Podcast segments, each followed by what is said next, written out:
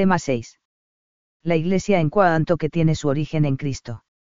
Este tema consta de dos apartados para cuestiones que hemos reservado cuando estudiamos las ideas principales de la Iglesia según el Nuevo Testamento, la relación entre el reino de Dios y la Iglesia, y lo que se refiere a la fundación de la Iglesia por Cristo. 1. La cuestión del reino de Dios y la Iglesia.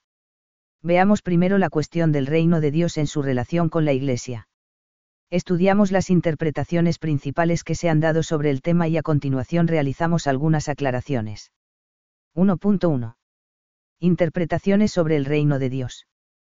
Presentamos estas interpretaciones antes, durante y después del Vaticano II. A. En el S. 19 El protestantismo liberal planteó una ruptura entre el reino de Dios y la Iglesia, esto encontró eco en el ámbito católico dentro del modernismo. Es conocida la frase célebre de Aluasi, Cristo quiso el reino, pero vino la Iglesia. Los escatologistas, Asiwa Itzar, Aluasi, sostuvieron que Jesús predicaba solo un reino de Dios que se instauraría con la parusía, que Jesús mismo pensaba que era inminente. Sin embargo, no tienen en cuenta que Jesús dice que el tiempo es desconocido, que pasará largo tiempo antes de que llegue precedido de una apostasía general, y que vendrá inesperadamente, cf. MT 24, 36. La armonía entre estos textos puede explicarse por su conciencia mesiánica, en la que se entrelazan la inminencia y la larga espera, urge a la conversión, porque el reino ya está aquí, pero su plenitud tardará en llegar. Otros autores, liberales y racionalistas protestantes, F. Schleiermacher, Abon Arnak, pensaron que el reino era solo una realidad, espiritual, y más bien individualista, así interpretaron el pasaje de LC 17, 21, traduciendo. El reino de Dios está dentro de vosotros, una traducción preferible sería, el reino de Dios está ya en medio de vosotros. Y que la Iglesia vino aparte anunciando una doctrina ética, o bien que era una realidad colectiva de pura gracia invisible, pero no una comunidad organizada por Jesús. Estas doctrinas fueron condenadas por San Pío X. B. El Concilio Vaticano II, en la Constitución Lumen Gentium, N5, afirma que, la Iglesia constituye en la tierra el germen y el principio del reino de Dios, y vive en tensión escatológica hasta el reino de Dios consumado. Reino de Dios e Iglesia en parte se identifican y en parte se diferencian. Ambos han sido fundados o iniciados por Cristo. C. Después del concilio en el ámbito de la teología católica han continuado algunas corrientes de interpretación secularista del reino de Dios, pasando de un supuesto eclesiocentrismo al cristocentrismo y luego al teocentrismo y al reinocentrismo. En conjunto estas corrientes tienden a interpretar el mensaje de Cristo en la línea de un reino de paz y justicia entre los hombres y la creación, que debe aunar las religiones. 1.2. Aclaraciones sobre las relaciones entre reino de Dios e Iglesia. A partir de la predicación de Jesús se pueden reconstruir los rasgos del reino de Dios por el predicado, y sus relaciones con la Iglesia, cf. LG 5, CEC 763. A. Sobre la dimensión espiritual del reino de Dios. Ciertamente el reino de Dios tiene una dimensión espiritual y escatológica, CF 1 CO 15, 28 no es algo meramente exterior ni político, CF. MC 10, 24, 12, 17. El reino es espiritual, de misericordia y no de castigo, CF. MT 18, 11, se alcanza por la conversión, metanoia, pero no es una realidad exclusivamente interior a las personas, Jesús se dirige no solo a cada persona, sino también al pueblo como tal y no rechaza la ley ni las instituciones judías, el templo, el sacerdocio, etc., sino su degeneración.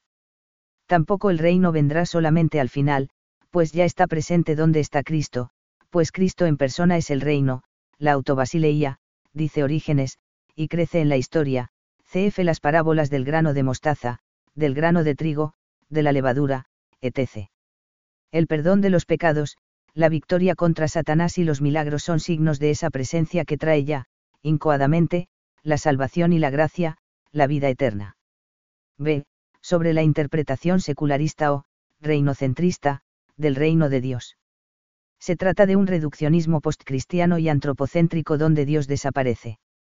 La realidad es que Jesús anuncia un reino de Dios teocéntrico, donde actúa el Dios vivo, y por tanto anuncia el reinado o la soberanía universal de Dios que trasciende a la historia, cf.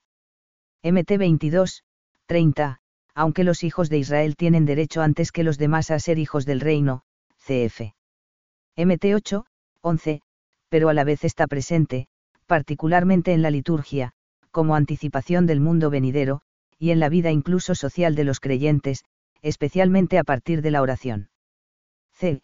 Las tres interpretaciones, la escatologista, la espiritualista y la reinocentrista, son equivocadas por ser unilaterales.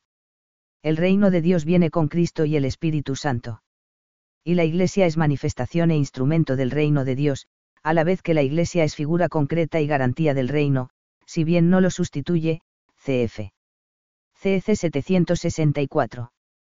2. La fundación de la Iglesia por Cristo.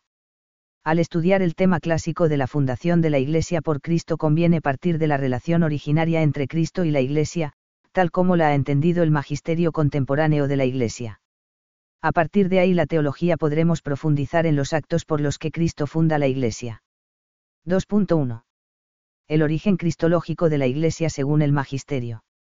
Tanto la encíclica Mystici Corporis, de Pío XII, 1943, como el Concilio Vaticano II recogen el pensamiento de los padres de la Iglesia sobre este punto, que puede sintetizarse en esta frase. Del costado de Cristo dormido en la cruz nació el sacramento admirable de toda la Iglesia, SC 5, CF.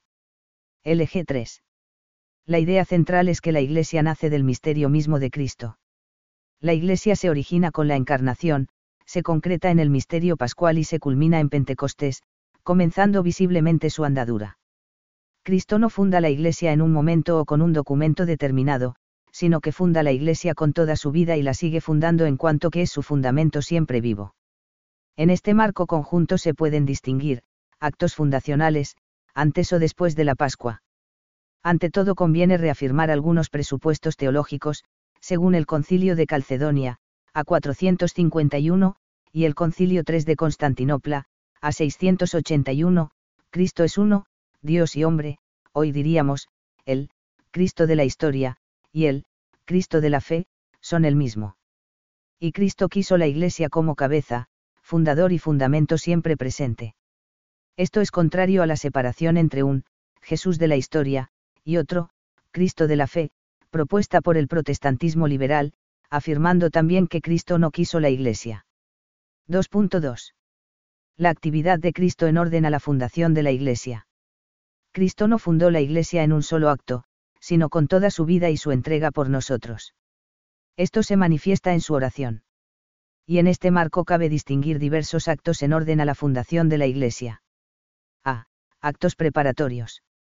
La constitución de la comunidad de los discípulos, primero fueron 70 o 72 discípulos, luego de entre ellos eligió a los doce apóstoles. El grupo más grande de los discípulos representa el horizonte universal a humanidad entera de la Iglesia que desea formar Jesús. La elección de los doce apóstoles. Doce eran los patriarcas, doce las tribus de Israel, doce las columnas y las puertas de la ciudad de Dios y doce las estrellas que coronan a la mujer, según el Apocalipsis. Todo ello es prefiguración de la Iglesia hasta su consumación cósmica en el reino de Dios definitivo. La elección de los doce es, por tanto, un gesto escatológico de esperanza. De hecho, la elección de Matías tiene como objeto completar el número de, los doce, que estaban constituidos en forma de, colegio, o grupo estable.